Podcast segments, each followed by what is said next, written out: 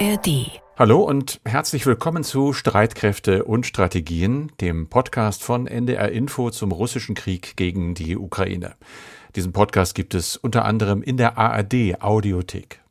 Heute ist Freitag, der 28. Juli und wir zeichnen diese Folge um 12 Uhr auf. Wir, das sind heute Andreas Flocken unser sicherheitspolitischer Fachmann, eigentlich, aber eben nur sehr eigentlich im Ruhestand, deshalb immer mal wieder dabei. Andreas, schön, dass du dabei bist. Und ich bin auch dabei. Mein Name ist Carsten Schmiester. Wir beide machen also eine Folge, die weiter zurückschaut als üblich, nämlich auf mehr als nur die vergangene Woche seit dem letzten Podcast unserer nicht ganz Sommerpause. Und eine Folge, in der es um etwas geht, was nach der Traumforschung wohl vielen von uns geradezu unheimlich vertraut vorkommen dürfte, nämlich dieses Gefühl, irgendwo hinlaufen zu wollen, weg von etwas oder zu etwas hin, aber es klappt nicht, als ob wir in einem Spinnennetz gefangen wären oder Klebstoff an den Füßen hätten oder sogar mit dem ganzen Körper in einer zähflüssigen Masse feststeckten. Neben Albträumen, in denen wir tief stürzen oder von was auch immer, auf jeden Fall von etwas Schrecklichem verfolgt werden, ist dieses Gefühl der Lähmung laut der Forschung ja sehr häufig eben ein Hauptinhalt solcher Träume in unseren Köpfen, aber dieses Gefühl ist woanders Wirklichkeit, nämlich in den Köpfen und im Erleben vieler ukrainischer Soldaten an der Front. Es wird ja seit Beginn der Gegenoffensive viel darüber geschrieben und gesprochen. Mal läuft sie in diesen Texten gar nicht, diese Offensive, dann nur langsam, viel zu langsam, aber immer auf keinen Fall so, wie sich viele von uns das wünschten, und zwar für die Ukraine, aber eben auch für ein schnelles Ende des Krieges. Der deutsche Brigadegeneral Christian Freuding sieht die ukrainischen Streitkräfte vor weiteren schweren Kämpfen.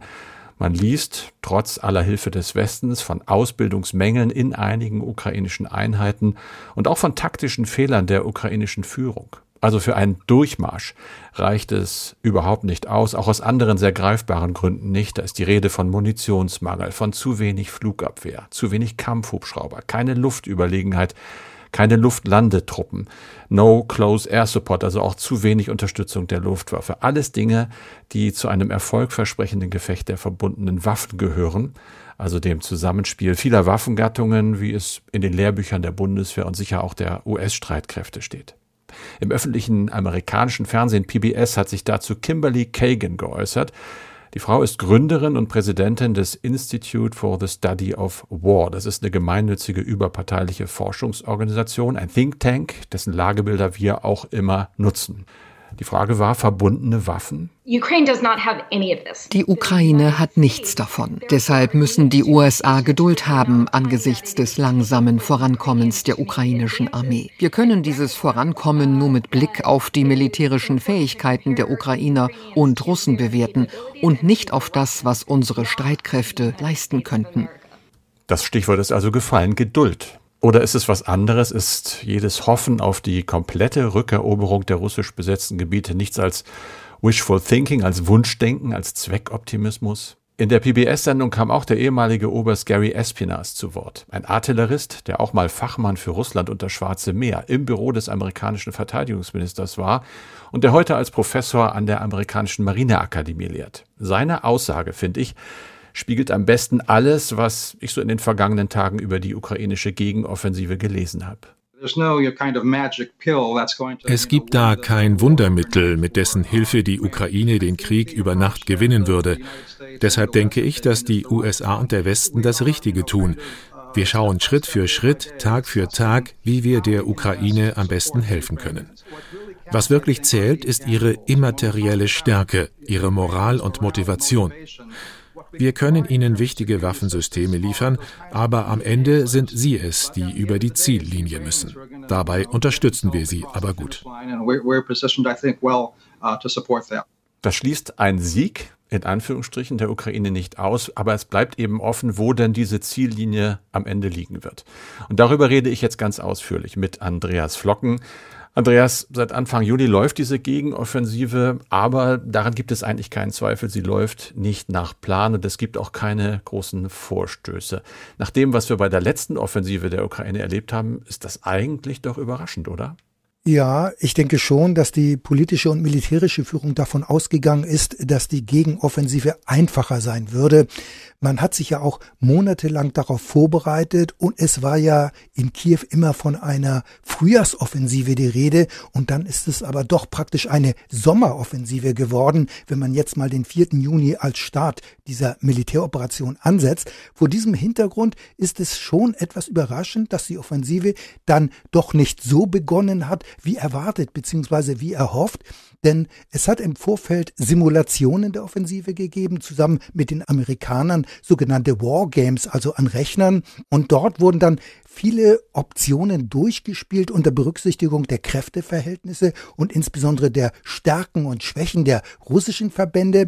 Es war ja kein Geheimnis, dass der Schwerpunkt der ukrainischen Gegenoffensive der Süden sein würde. Die Absicht ist ja weiterhin zum Asowschen Meer vorzustoßen, um so die russische Landbrücke zur Krim zu durchbrechen. Das sind 80 bis 100 Kilometer, die man dann überwinden muss. Diese Simulationen sollen im Hauptquartier der US-Landstreitkräfte in Wiesbaden durchgeführt worden sein, zusammen mit den Ukrainern. Dieses Vorgehen, also diese Simulationen, hatten ja im vergangenen Jahr wesentlich zum Erfolg der ukrainischen Offensiven im Nordosten bei Kharkiv und auch bei Cherson beigetragen. Aber bei der jetzigen Offensive waren die Voraussetzungen und Rahmenbedingungen natürlich ganz anders.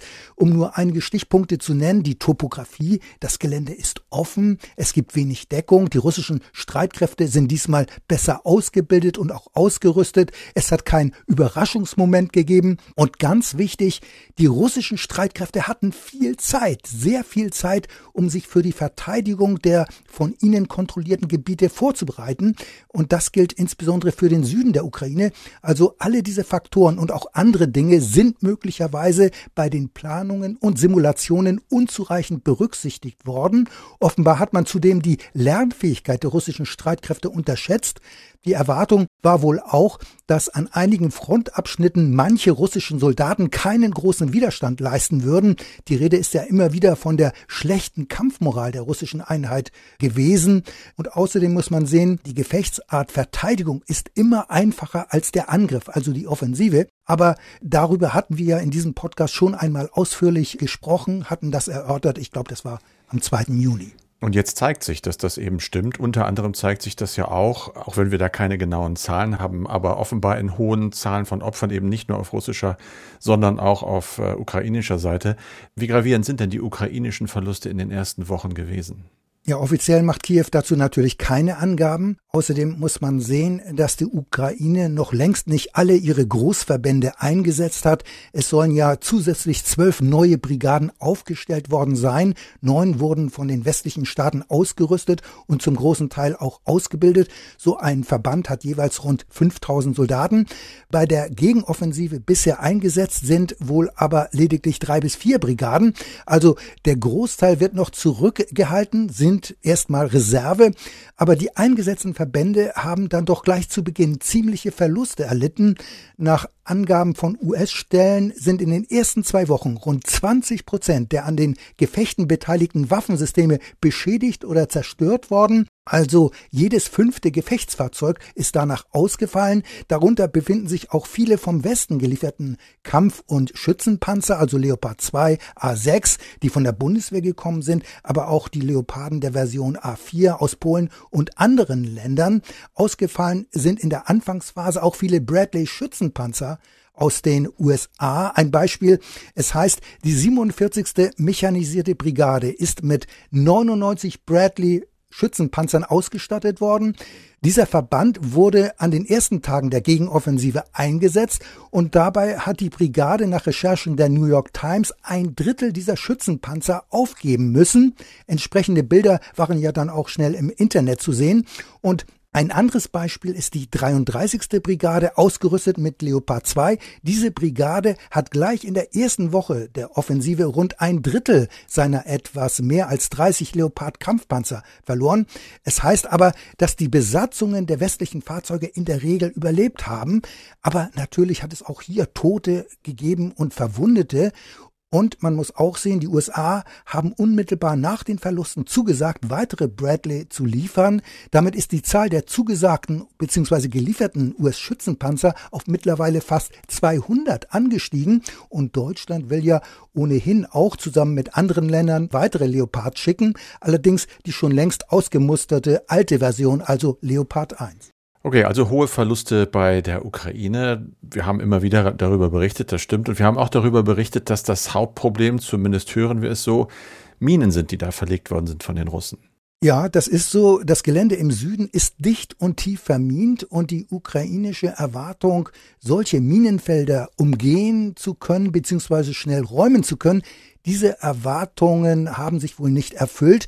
Im Süden hatten die russischen Streitkräfte ja mehrere Verteidigungslinien errichtet und im Vorfeld dieser Verteidigungsanlagen sind nicht nur Panzerhindernisse aufgestellt oder Panzergräben ausgehoben worden, es wurden auch schwere Minen verlegt. Es heißt mehr als nach der russischen Militärdoktrin eigentlich vorgesehen ist. Und vor allem diese dichten Minenfelder haben dazu geführt, dass die Offensive von Anbeginn an ins Stocken geraten ist und die ukrainischen Verbände bis heute nur sehr langsam vorrücken können, denn die Minenfelder sind auch gesichert durch russische Artillerie und sie werden überwacht durch Drohnen.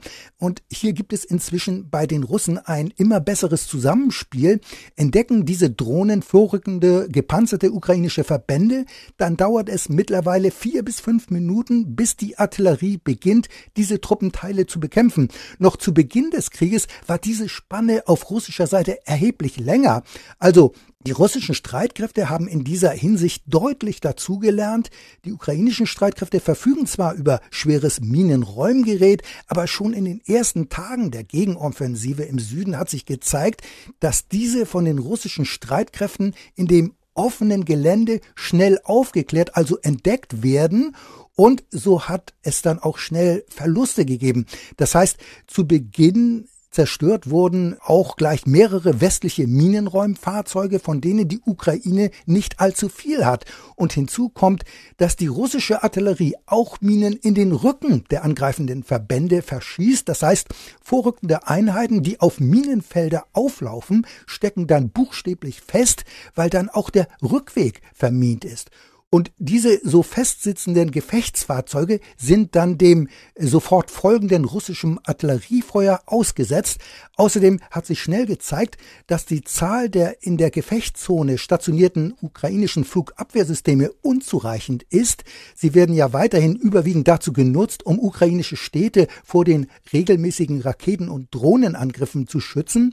Aber selbst wenn die wenigen Flakpanzer wie der Gepard versuchen, das Vorgehen der ukrainischen Gefechtsfahrzeuge zu decken, ist es manchmal so, dass sie russische Kampfhubschrauber nicht immer bekämpfen können, denn die modernen Helikopter vom Typ KAF-52 sind in der Lage, ihre Raketen aus einer Distanz von 10 Kilometern auf ukrainische Kampf- und Schützenpanzer abzufeuern. Der Gepard Flugabwehrpanzer hat aber mit seiner 35 mm Zwillingskanone nur eine Reichweite von 5000 Metern. Außerdem setzen die russischen Streitkräfte immer öfter auf sogenannte Gleitbomben. Das heißt, das sind Waffen, die von Kampfflugzeugen bereits aus einer Entfernung von 60 bis 17 Kilometern ausgeklingt werden und dann vorrückende ukrainische Gefechtsfahrzeuge treffen sollen. Das heißt, in der Kampfzone haben die russischen Streitkräfte eine örtliche Luftüberlegenheit und auch dadurch wird das Vorrücken ukrainischer Verbände erheblich erschwert. Da stellt sich ganz klar die Frage, du hast es ja schon ein bisschen angedeutet, sind die russischen Streitkräfte womöglich doch dramatisch unterschätzt worden? Nun, dramatisch weiß ich nicht, aber sie sind unterschätzt worden und ich denke, das ist schon richtig, dass sie unterschätzt worden sind. Also da hat man sich möglicherweise doch etwas verkalkuliert.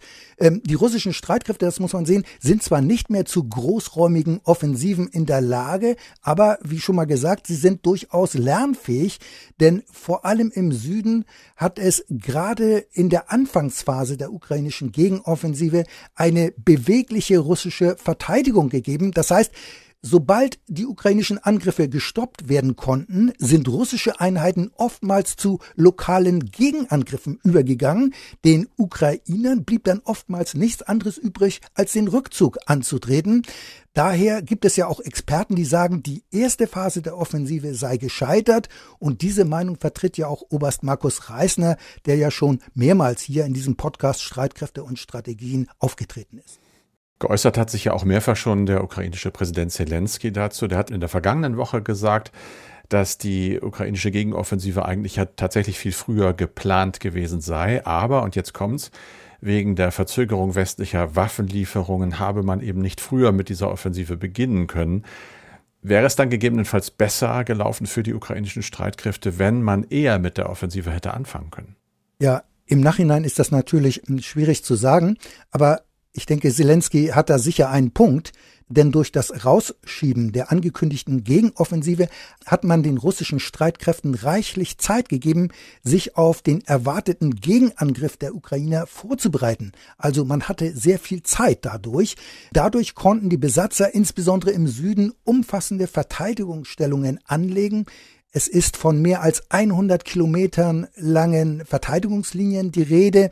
Außerdem hatten die russischen Streitkräfte viel Zeit und alle Möglichkeiten, dichte und tiefe Minenfelder anzulegen. Dazu die Panzersperren und Gräben und so auch die sogenannten Drachenzähne, also rund ein Meter hohe Betonpyramiden, die gepanzerte Fahrzeuge stoppen sollen.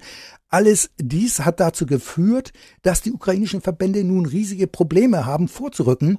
Dabei ist das Ziel der Ukraine ja, den bisherigen Stellungskrieg zu überwinden und in einen Bewegungskrieg überzugehen, denn nur so kann Kiew die unter russischer Kontrolle stehenden Gebiete befreien. Schließlich halten, das muss man ja immer sehen, die russischen Streitkräfte weiterhin rund 20 Prozent des ukrainischen Territoriums besetzt. Und die Hoffnung war ja, dass Kiew nach den erfolgreichen Offensiven im Herbst vergangenen Jahres im Nordosten und in Cherson das Momentum nutzen würde, um weitere Gebiete zu befreien. Aber dazu kam es dann ja nicht aus den unterschiedlichsten Gründen. Und ein wichtiger Grund ist sicher auch gewesen, dass der Westen lange zögerte, schwere Waffensysteme wie Kampfpanzer zu schicken. Da hat insbesondere Deutschland ja lange Widerstand geleistet. Ja, aber hat eben, das hat sich ja geändert. Anfang des Jahres hatte die Bundesregierung ja diese Bedenken aufgegeben und dann eben doch grünes Licht gegeben für die Lieferung von Leopard-Kampfpanzern. Ja, aber nicht zu Unrecht wird kritisiert, dass das viel zu spät geschehen ist. Dadurch ist eben viel Zeit verloren gegangen. Und im Januar hatte die Ukraine bereits die Initiative auf dem Gefechtsfeld wieder verloren. Die Dynamik bzw. der Angriffsschwung war weg, war verpufft. Es kam zum Stellungskrieg mit einer mehr als 1000 Kilometer langen Frontlinie und im Winter ergriffen dann die russischen Streitkräfte die Initiative. Das Ziel war eben, den kompletten Donbass unter eigene Kontrolle zu bringen, und zwar um jeden Preis. Außerdem wollte Moskau unbedingt einer ukrainischen Offensive zuvorkommen. Und wir erinnern uns ja an das monatelange Anrennen der Wagner-Truppe gegen Bachmut unter horrenden Verlusten. Auf russischer Seite soll es mehr als 20.000 Tote gegeben haben. Die Stadt wurde schließlich dann doch von der Wagner-Gruppe eingenommen. Aber Bachmut war ja lediglich ein Zwischenziel auf dem Weg nach Slowiansk bzw. Kramatorsk. Aber die russischen Truppen waren dann spätestens im Frühjahr erschöpft, zu erschöpft, um dann weiter vorrücken zu können. Also die ukrainischen Streitkräfte waren in dieser Phase in der Defensive nicht zuletzt aufgrund der Zögerlichkeit des Westens bei den Waffensystemen. Aber man muss auch sehen, dass die Sorge im Westen umging, der Krieg könnte durch die Lieferung bestimmter Waffen schnell noch weiter eskalieren. Und diese Befürchtungen, die gab es ja vor allem in Washington, aber auch in Berlin. Ja, aber nochmal nachgefragt, wäre denn eine frühere, angenommen, eine frühere ukrainische Offensive nicht auch deshalb schon einfach unrealistisch gewesen, weil die westlichen Waffensysteme alleine ja noch nichts taugen, sie müssen bedient werden und dazu muss man Soldaten ja auch an diesen Waffen ausbilden. Ja, Carsten, ganz klar, denn moderne Waffensysteme wie Kampf- und Schützenpanzer oder auch Panzerhaubitzen sind sehr komplex. Das gilt erst recht für Flugabwehrsysteme wie die Patriots. Äh, mit der Auslieferung und der Übergabe allein ist es natürlich nicht bereits getan. Die westlichen Länder bilden ja bereits und haben es bereits getan, ukrainische Soldaten an diesen Waffensystemen aus. Allerdings beschränkt sich die Ausbildung und das Training wirklich auf das Notwendigste. Manchmal haben sie, so würde ich es zumindest sehen, den Charakter eines Crashkurses gehabt, denn je nach Waffensystem werden die Ukrainer in wenigen Wochen ausgebildet. Das heißt, die Soldaten sind dann in der Lage, diese jeweiligen Waffensysteme zu bedienen. Viel mehr können sie allerdings in der Regel nicht. Bis man aber komplexe Waffensysteme wirklich beherrscht, dauert es Jahre. Erst dann kennt man genau die Stärken und auch die Schwächen der Waffen und das gilt insbesondere für das Gefecht der verbundenen Waffen. Also wenn zum Beispiel Kampfpanzer, Artilleriesysteme und Infanterie zusammenwirken sollen, also das kann man nicht in einigen wenigen Wochen lernen. Das effektive Zusammenwirken klappt nur, wenn es die jeweiligen Truppengattungen wie Artillerie und Infanterie dieses koordinierte Vorgehen immer wieder üben. Zum Beispiel gilt es, einen Infanterieangriff gut vorzubereiten und mit den anderen Einheiten genau abzustimmen. Das heißt, das Artilleriefeuer zwingt den Gegner zunächst in Deckung und hält ihn nieder, dass er selbst nicht feuern kann. Wenn das Artilleriefeuer dann aber eingestellt wird, dann muss die Infanterie auch sofort vorrücken.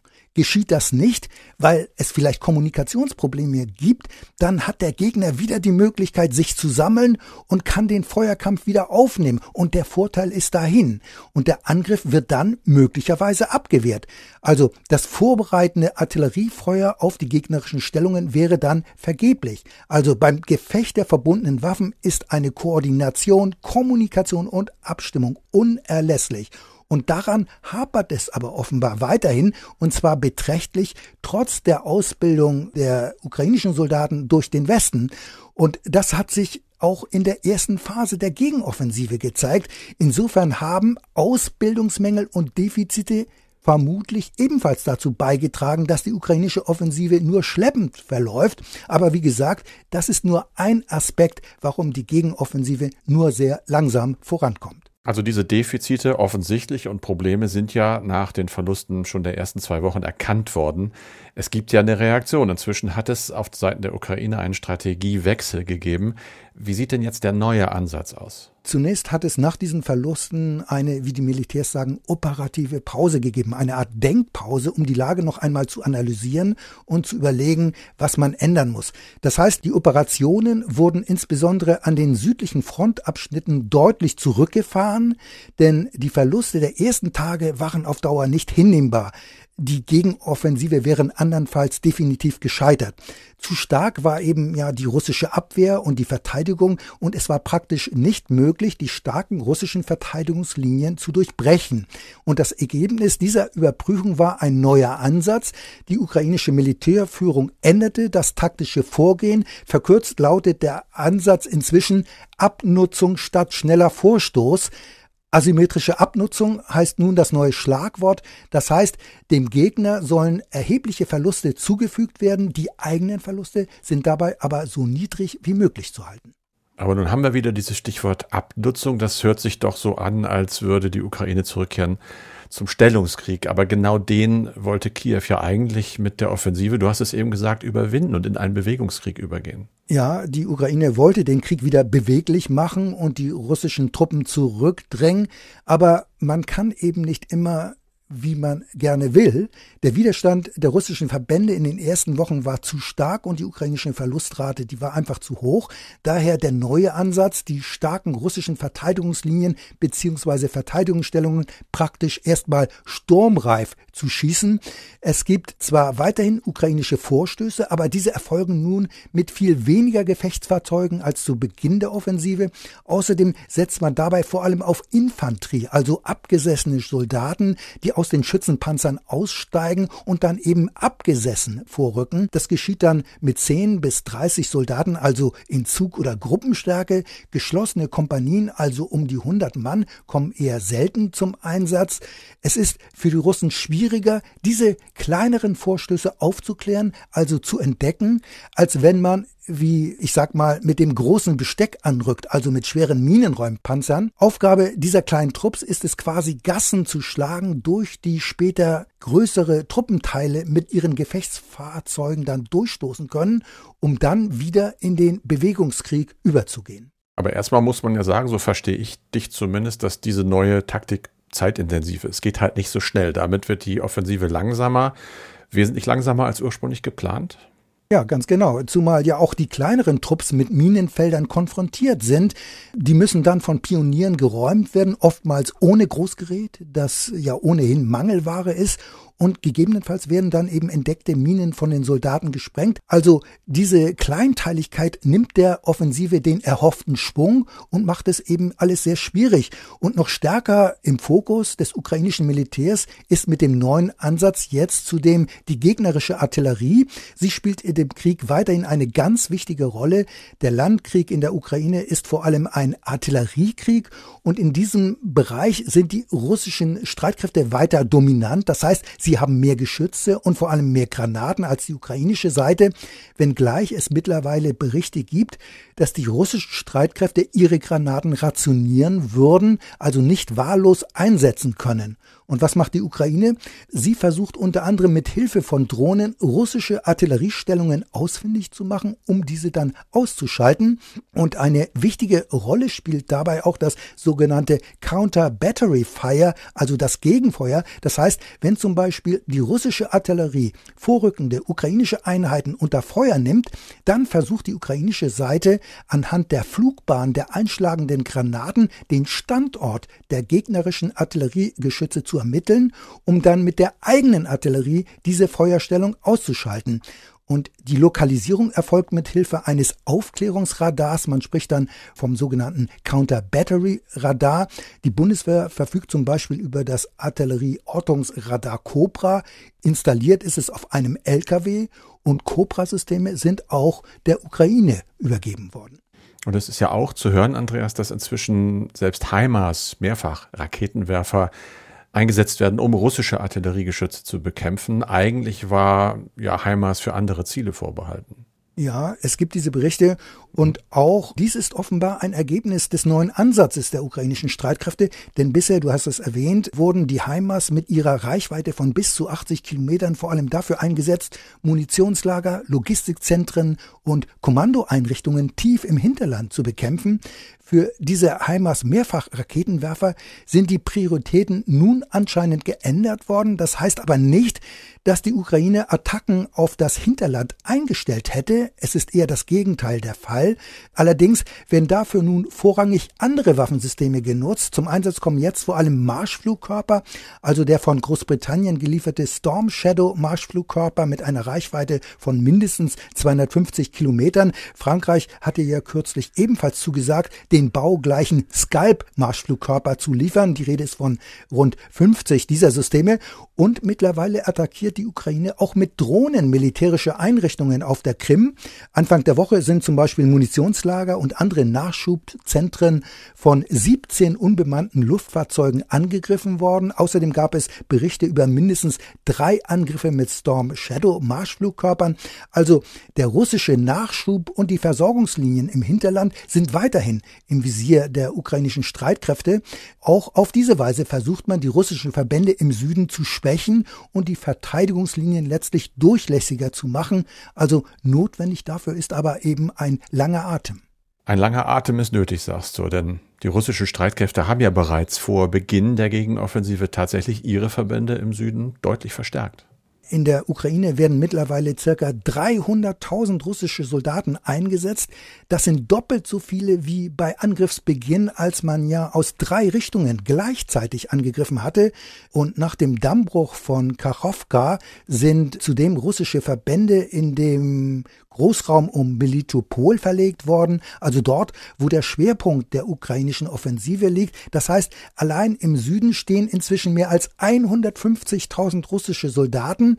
In der Anfangsphase der Offensive konnten die russischen Verbände daher die ukrainischen Durchbruchsversuche immer wieder durch den Einsatz aktiver Reserven verhindern. Die Absicht der ukrainischen Militärführung ist nun, mit Vorstößen kleinerer Infanterieeinheiten die russische Seite unter anderem zu zwingen, ihre vorhandenen Reserven einzusetzen und quasi in Anführungszeichen aufzubrauchen.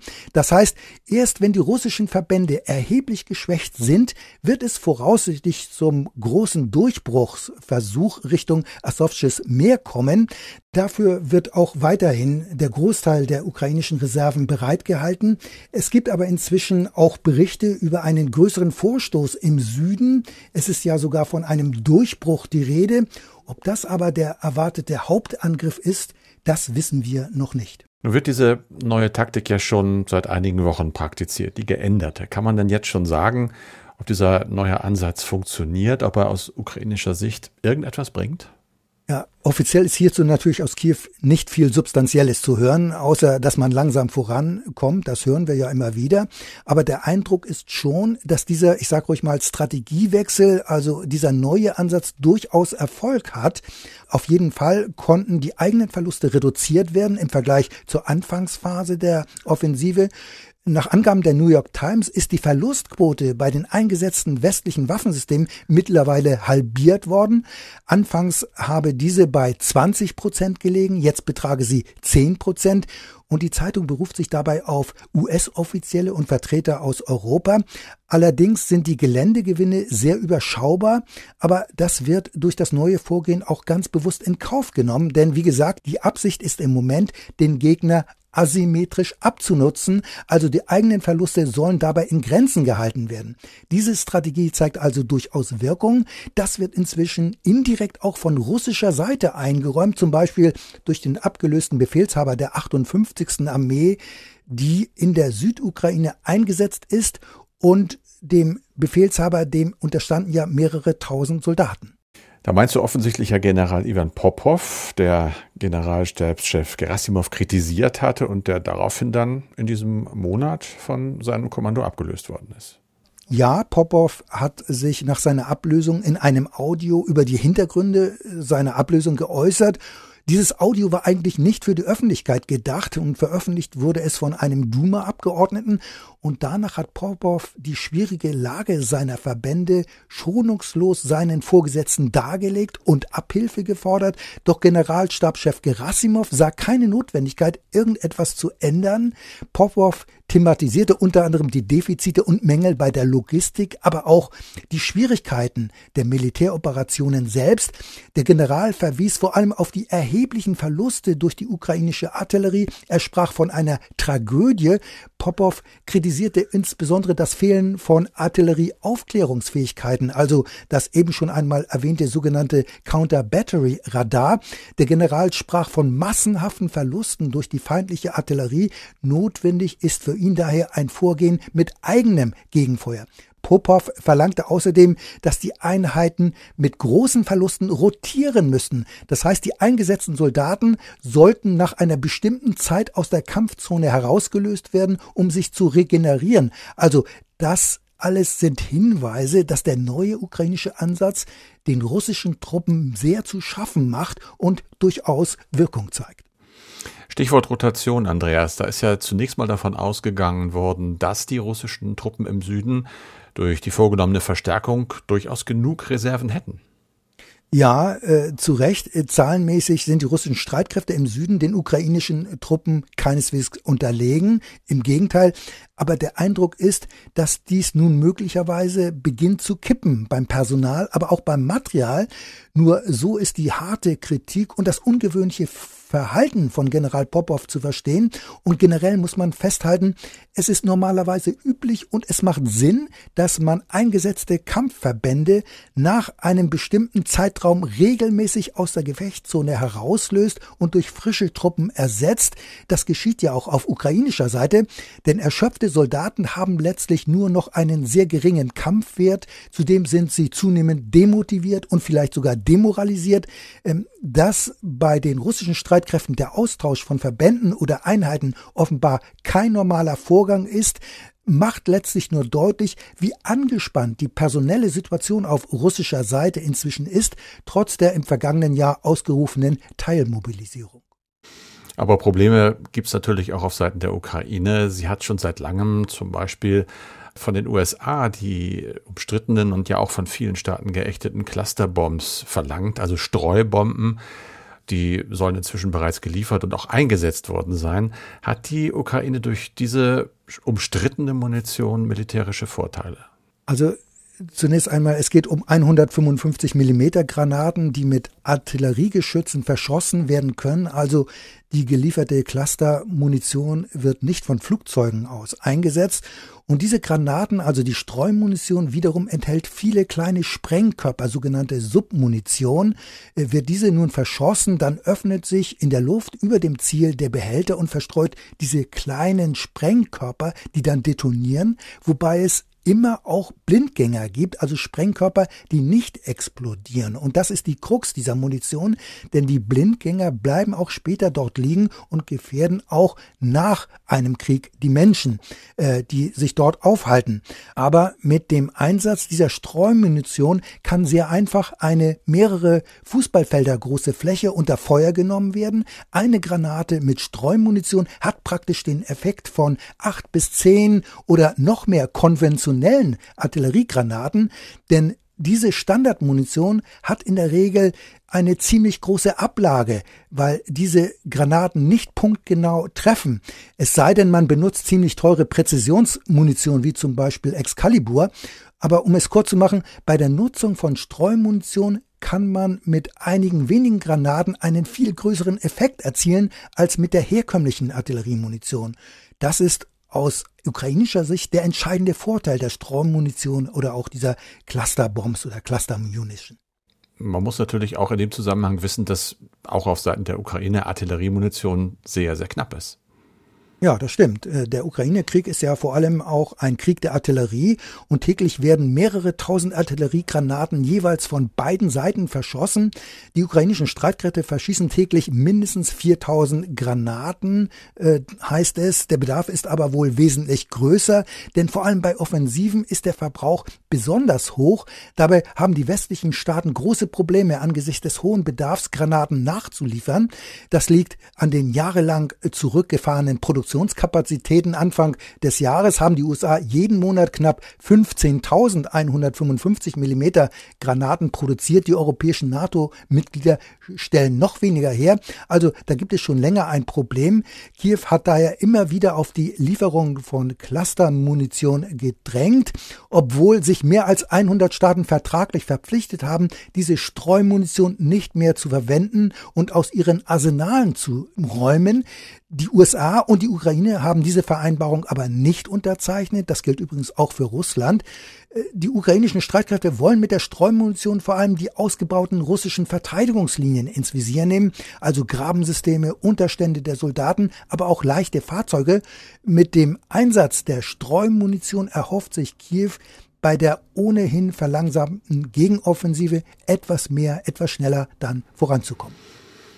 Wir haben die Diskussion ja immer wieder abgebildet, auch die, die in Washington stattgefunden hat, bis hoch ins Weiße Haus. Präsident Biden selbst hat sich ja schwer getan, sein Okay zu geben für die Lieferung dieser Streuermunition. Und er hat das dann auch mit Auflagen verbunden, hat zum Beispiel festgelegt, dass diese Munition nur auf ukrainischem Boden eingesetzt werden dürfe und dass die Lieferung ja auch nur für eine Übergangsphase gedacht ist.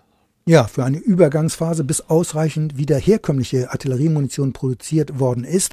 Problematisch ist natürlich auch, dass viele NATO-Länder den Einsatz von Clustermunition ablehnen und den Verbotsvertrag unterzeichnet haben, da passt die Lieferung von Streumunition nicht ganz in das Bild, auch wenn diese bereits von russischen Streitkräften eingesetzt worden ist, aber auch von ukrainischer Seite, wenngleich in einem erheblich geringeren Umfang, denn Kiew hat noch Granaten aus der Türkei im eigenen Bestand und hinzu kommt, dass das Weiße Haus im vergangenen Jahr den potenziellen Einsatz russischer Streumunition als Kriegsverbrechen gegeißelt hat.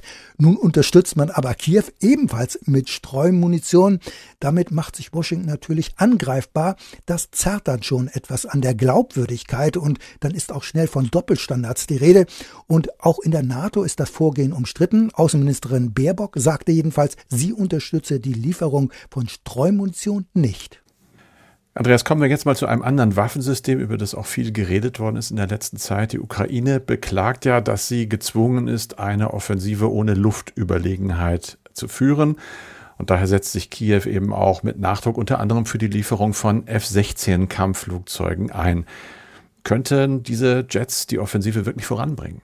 Ja, zunächst, es gibt ja bereits diese F-16-Koalition und der Westen hat sich auch äh, erklärt und ist sich einig, dass diese Kampfflugzeuge geliefert werden sollen. Doch für die gegenwärtige Offensive kommen sie zu spät, denn die Ausbildung der Piloten soll ja erst im kommenden Monat beginnen. Sie soll in Rumänien stattfinden und man muss davon ausgehen, dass sie wohl ein halbes Jahr dauern wird. Außerdem müssen noch die Voraussetzungen für die Infrastruktur geschaffen werden. Wartungspersonal und Techniker müssen ausgebildet werden. Alles das wird dauern. Also es wird noch einige Zeit ins Land gehen. Aber die F 16, das muss man sehen, sind kein Game Changer, aber sie können mit Abstandswaffen einen wirksamen Beitrag leisten, die russischen Kampfflugzeuge in der Kampfzone auf Distanz zu halten. Dazu sind die wenigen vorhandenen ukrainischen Maschinen sowjetischer Bauart nicht in der Lage. Es ist oft ja auch zu hören, dass diese F-16 Bodentruppen direkt unterstützen könnten. Das nennt man ja Close Air Support, und zwar indem sie Angriffe auch unmittelbar in der Kampfzone fliegen würden. Ist das ein realistisches Szenario? Ja, das ist manchmal zu hören und die Erwartungshaltung, die gibt es. Das heißt, die F-16 müssten dann für die sogenannte Luftnahunterstützung eingesetzt werden, also für den Close Air Support, wie du eben gesagt hast. Allerdings ist das eine äußerst komplexe und schwierige Operation und man muss da einfach realistisch sein. Die Abstimmung von Luftfahrzeug und Bodentruppen ist das A und O, denn es müssen sogenannte Fliegerleitoffiziere oder Forward Air Controller ausgebildet werden, die am Boden den Piloten die Ziele zuweisen. Und das wird aber alles dauern. Äh, da kann es auch keinen Crashkurs geben. Das wäre nämlich unverantwortlich, denn dann wäre Friendly Fire programmiert. Das heißt, die Flugzeuge attackieren möglicherweise irrtümlich eigene Truppen. Beim Close Air Support ist Präzision und Koordination mit den Bodentruppen unerlässlich. Also die Luftnahunterstützung für die ukrainischen Truppen durch F-16, die sehe ich kurzfristig nicht, zumal es wohl weiterhin Probleme gibt, das Feuer zwischen eigener Artillerie und Infanterie zu koordinieren. Okay, Andreas, so viel jetzt mal zu den Waffensystemen. Kompliziert, interessant. Äh, es gab ja noch andere Entwicklungen. Zum Beispiel gab es den 24. Juni. Da hat der Chef der Söldnertruppe Wagner, Prigoschin, seinen selbst so bezeichneten Marsch für Gerechtigkeit auf Moskau begonnen. Der wurde dann schnell abgebrochen. Es war eine Machtprobe, das ist, äh, glaube ich, klar. Die Frage, die sich mir stellt, und da bin ich gespannt auf deine Antwort, hat diese Machtprobe nicht letztlich dann doch gezeigt, dass Putin keineswegs so stark und mächtig ist, wie er immer wieder tut? Nun, äh, die Rebellion richtete sich zwar nicht direkt gegen Putin, trotzdem geht Putin letztlich geschwächt aus dieser Machtprobe hervor, so würde ich das jedenfalls sehen. Prigoschins Marsch auf Moskau richtete sich ja in erster Linie gegen das russische Verteidigungsministerium und seine Erzrivalen, Erzfeinde Shoigu und Generalstabschef Gerasimov. Mit denen führte er schon seit Monaten eine Dauerfehde und es war schon erstaunlich, dass Prigoschin so auftreten konnte und ungestraft letztlich immer wieder Schimpfkanonaden auf das Ministerium loslassen konnte. Das war eigentlich ja nur mit Rückendeckung von Putin möglich und dieser Dauerkonflikt mit dem Verteidigungsministerium, der eskalierte schließlich im Juni, weil das Ministerium alle freiwilligen Verbände aufforderte, bis zum 1. Juli eine Vereinbarung zu unterzeichnen und damit sollten die Milizen dem Ministerium unterstellt werden. Und es ist davon auszugehen, dass Putin dieses Vorgehen des Verteidigungsministers Shoigu gebilligt hat, der Wagner-Chef lehnte aber ab, so eine Vereinbarung zu unterzeichnen. Daher kam es dann zum Marsch auf Moskau mit mehreren tausend Kämpfern. Und die Hoffnung war wohl, die Hoffnung von Prigoschin, dass sich auch reguläre Truppen den Wagner-Kolonnen anschließen würden. Doch das passierte letztlich nicht. Stattdessen blieben die Sicherheitsorgane eher passiv und warteten ab, wie sich die Lage entwickeln würde. Allein schon dieser Umstand kann gedeutet werden, dass Putin seinen Sicherheitsapparat keineswegs im Griff hat. Und hinzu kommt, dass Putin in seiner Fernsehansprache von Verrätern sprach und harte Strafen ankündigte. Aber letztlich wurde Prigoschin als Anführer der Rebellion nicht zur Verantwortung gezogen und stattdessen hat sich der russische Präsident einige Tage später dann mit dem Wagner-Chef und seinen Kommandeuren getroffen und hat mit ihnen geredet. Also das Verhalten von Putin ist hier sehr widersprüchlich gewesen und es ist weiter unklar auch, welche Rolle Prigoschin nun spielen wird, denn bisher ist er ja weitgehend unbehelligt geblieben. Vielleicht noch mal einen Gang zurück und zur Einordnung. Stichwort Wagner-Truppe. Was weißt du über sie? Welchen Umfang hat sie? Also zu Hochzeiten will die Wagner-Truppe nach eigenen Angaben rund 70.000 Kämpfer gehabt haben. Etwas mehr als 40.000 von ihnen sind Strafgefangene gewesen, die aus den Gefängnissen rekrutiert worden sind, mit dem Versprechen, sie würden dann später begnadigt werden. Tausende sind aber bei den Kämpfen getötet worden, vor allem bei den monatelangen Kämpfen um Bachmut. Und die Zahl der Toten bei der Wagner-Truppe wird eben auf rund 20.000 geschätzt. Spielt diese Truppe denn bei den russischen Streitkräften jetzt überhaupt noch eine Rolle? Nein, äh, die Wagner-Truppe kämpft jetzt nicht mehr an der Seite der regulären Streitkräfte. Es ist aber nicht ausgeschlossen, dass einige Kämpfer in die Armee eingetreten sind. Das hatte Putin ja den Wagner-Leuten angeboten. Aber die Wagner-Truppe als solches musste ihre Waffensysteme, das Großgerät, Mitte des Monats abgeben. Die Rede ist von 2000 Systemen, darunter schwere Waffen wie Kampfpanzer und Artilleriesysteme, die übergeben worden sind. Außerdem mehr als 2000 Tonnen Munition und Tausende von Handwaffen wie Sturmgewehre. Damit ist Wagner nicht mehr zu größeren eigenen Militäroperationen in der Lage. Es hat also, das kann man so durchaus sagen, eine Entwaffnung der Wagner-Truppe gegeben. Putin wollte offenbar die Organisation als einen schwer zu kontrollierenden Machtfaktor neutralisieren. Andererseits sagte Putin später in einem Interview, er wollte die Truppe eigentlich erhalten, allerdings unter einer neuen Führung. Das aber habe Prigoschin abgelehnt.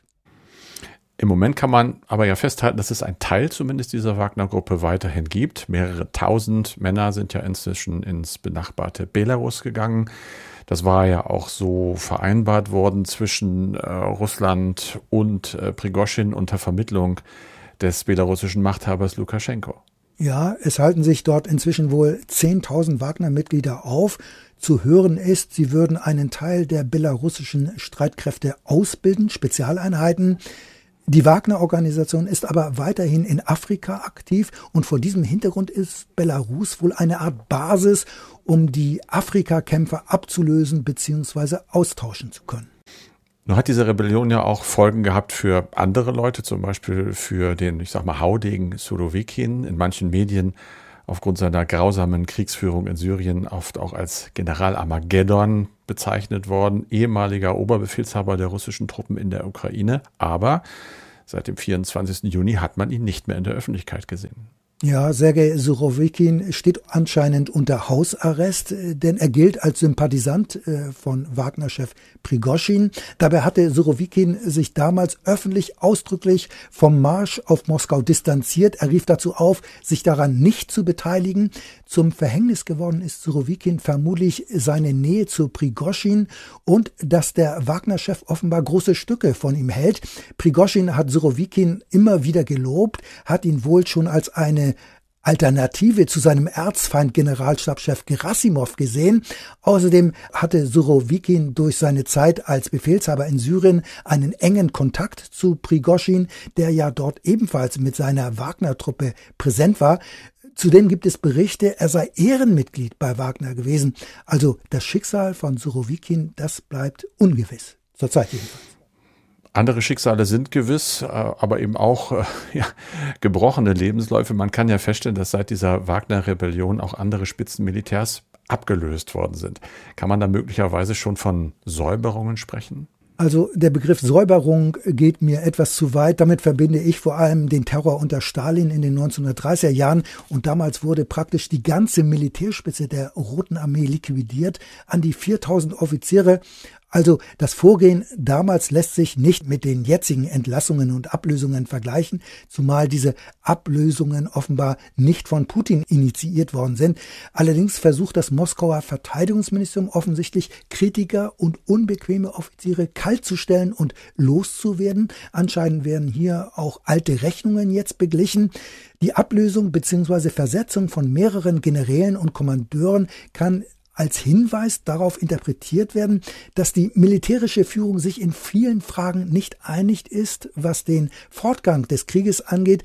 Möglicherweise ist das Militär sogar gespalten, denn gerade die Kommandeure vor Ort sehen die eigenen Verluste und Probleme dieser sogenannten Spezialoperation und es ist durchaus denkbar, dass einige Spitzenoffiziere inzwischen realisiert haben, dass die vom Kreml postulierten politischen und strategischen Ziele sich mit den militärischen Instrumenten und den vorhandenen Mitteln nicht erreichen lassen, nicht zuletzt auch wegen der gegebenen Rahmenbedingungen, die sich unter anderem ja durch die Sanktionen immer weiter verschlechtert haben.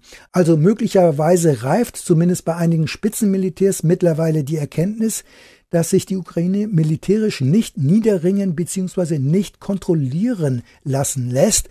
Und das wird von dem einen oder dem anderen Offizier möglicherweise indirekt und verklausuliert artikuliert. Also es geht um Kritik russischer Spitzenmilitärs wie die, wir haben schon darüber gesprochen, des äh, Generals Ivan Popov. Ist das alles nicht auch ein Hinweis darauf, dass es in den russischen Streitkräften kräftig gärt? Denn offenbar nehmen ja zunehmend hohe Offiziere kein Blatt mehr vor den Mund. Ja, also ich habe schon den Eindruck, dass der Unmut bei den Befehlshabern wächst über die Art der Kriegsführung, gerade was die Defizite bei den Ressourcen angeht. Wir haben ja vorhin bereits über die Kritik, du hast ihn eben nochmal erwähnt, des abgelösten Generals Ivan Popov gesprochen.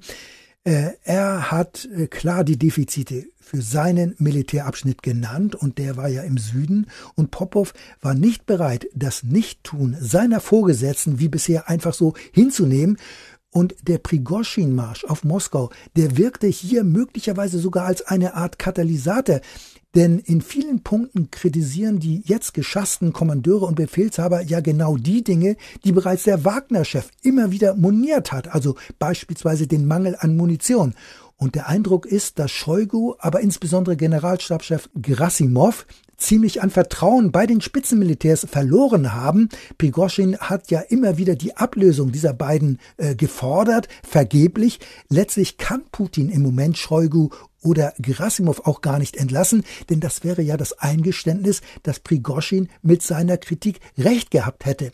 Dass die beiden aber nicht in der Lage sind, die Probleme zu lösen, das kann man möglicherweise immer mehr sehen und daran entzündet sich jetzt auch möglicherweise immer mehr auch die Kritik in den Streitkräften. Ganz praktisch mal gefragt, hat denn die Ablösung von Befehlshabern, die wir ja beobachten und auch äh, beschrieben haben, letztlich Auswirkungen auf die Kampfkraft der russischen Truppe? Also ich denke schon, denn wenn bei der Truppe beliebte Kommandeure oder Befehlshaber kaltgestellt werden, dann wird das Folgen auch auf die Soldaten eines Großverbandes haben, denn die ohnehin niedrige Kampfmoral und die schlechte Motivation wird dann sicher schnell noch weiter sinken, wenn beliebte Vorgesetzte abgelöst werden. Und es gibt ja seit einiger Zeit auch Spekulationen, Generalstabschef Gerasimov wolle den Befehlshaber der Luftlandetruppen Mikhail Teplinski ablösen und seine Soldaten haben sich darauf daraufhin mit ihrem Vorgesetzten solidarisiert und deutlich gemacht, sie würden eine Entlassung von Teplinski nicht hinnehmen. Und das muss man schon sagen, das ist schon ein starkes Stück, wobei man nicht genau weiß, wie repräsentativ das ist. Es gibt dazu eine Audiobotschaft. Also das russische Verteidigungsministerium muss schon sehr vorsichtig sein, wenn es um die Ablösung von Spitzenoffizieren geht, insbesondere wenn ihre Kritik an den Zuständen berechtigt ist, denn es geht offenbar in der Truppe und es ist nicht ausgeschlossen, dass es durchaus zu einer Meuterei kommen könnte, sage ich bei aller Vorsicht, ähnlich dem Marsch der Wagner-Leute auf Moskau. Denn je schwieriger die Situation der russischen Streitkräfte wird, umso eher könnte es dann auch zu so einem Szenarien kommen. Zumindest wäre es dann eher denkbar. Absolut. Soweit danke erstmal, Andreas. Wir haben natürlich jetzt so die wichtigsten Entwicklungen der vergangenen Wochen angesprochen. Andere schaffen wir nicht aus reinen Zeitgründen in diesem Podcast, aber es gibt wie schon immer viele Mails von unseren Hörerinnen und Hörern und auf einige wollen und können wir jetzt doch nochmal eingehen, zum Beispiel auf die von Wolf Günther. Da geht es um die Gegenoffensive und er schreibt, bekanntlich sind die russischen Befestigungen ja sehr stark. Im Zweiten Weltkrieg gab es auch eine starke Befestigung, die Maginot-Linie. Die Wehrmacht umging diese, grob gesagt, durch den Angriff durch die Ardennen unter Missachtung der Neutralität Belgiens und Luxemburgs. Wäre es daher nicht militärisch sinnvoll, dass die Ukraine den Angriff dadurch führt, dass über Belgorod, über russisches Territorium gegangen wird und dann von hinten, also aus dem Osten, unbehindert durch Minenfelder, dass man der russischen Armee so in den Rücken fällt. Belgorod scheint ja nicht sehr stark gesichert zu sein. Also äh, es ist sicher richtig, dass die Region Belgorod nur schwach äh, von russischen Kräften gesichert äh, wird. Das hat sich ja auch in letzter Zeit gezeigt, als aus der Ukraine Freiwillige, darunter auch russische Extremisten und Putin-Gegner, weitgehend ungehindert auf russisches Territorium vordringen konnten.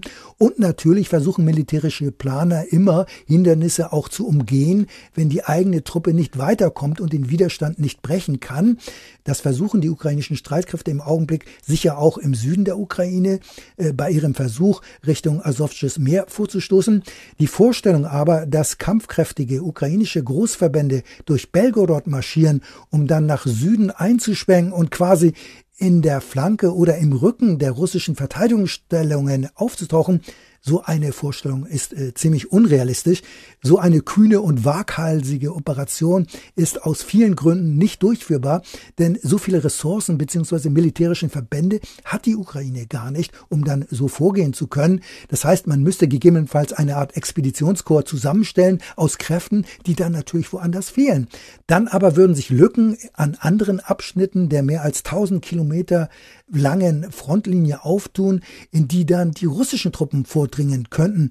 Außerdem würde so ein Kampfverband beim Vorrücken in Russland schnell Angriffen der russischen Luftstreitkräfte ausgesetzt sein. Hinzu kommt, dass so ein Truppenverband bei so einem langen Marsch versorgt werden müsste mit Treibstoff, Munition und Proviant. Die Nachschublinien würden dann ja über russisches Territorium laufen und diese Versorgungslinien, die könnten nicht gesichert werden.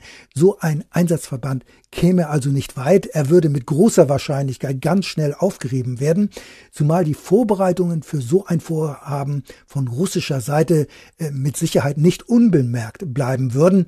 Man würde schnell Gegenmaßnahmen treffen und die eigenen Kräfte entsprechend umgruppieren. Und auch politisch wäre das, ich sag mal, äh, so eine Umgehungsoperation unter Einbeziehung des russischen Territoriums mehr als heikel. Die westlichen Verbündeten hätten damit ein riesiges Problem, weil so eine Operation eine Ausweitung des Krieges auf russisches Territorium bedeuten würde. Denn eine Ausweitung und Eskalation des Krieges will der Westen aber ja gerade möglichst verhindern. Also so ein Vorstoß über, über Belgorod macht militärisch und politisch keinen Sinn.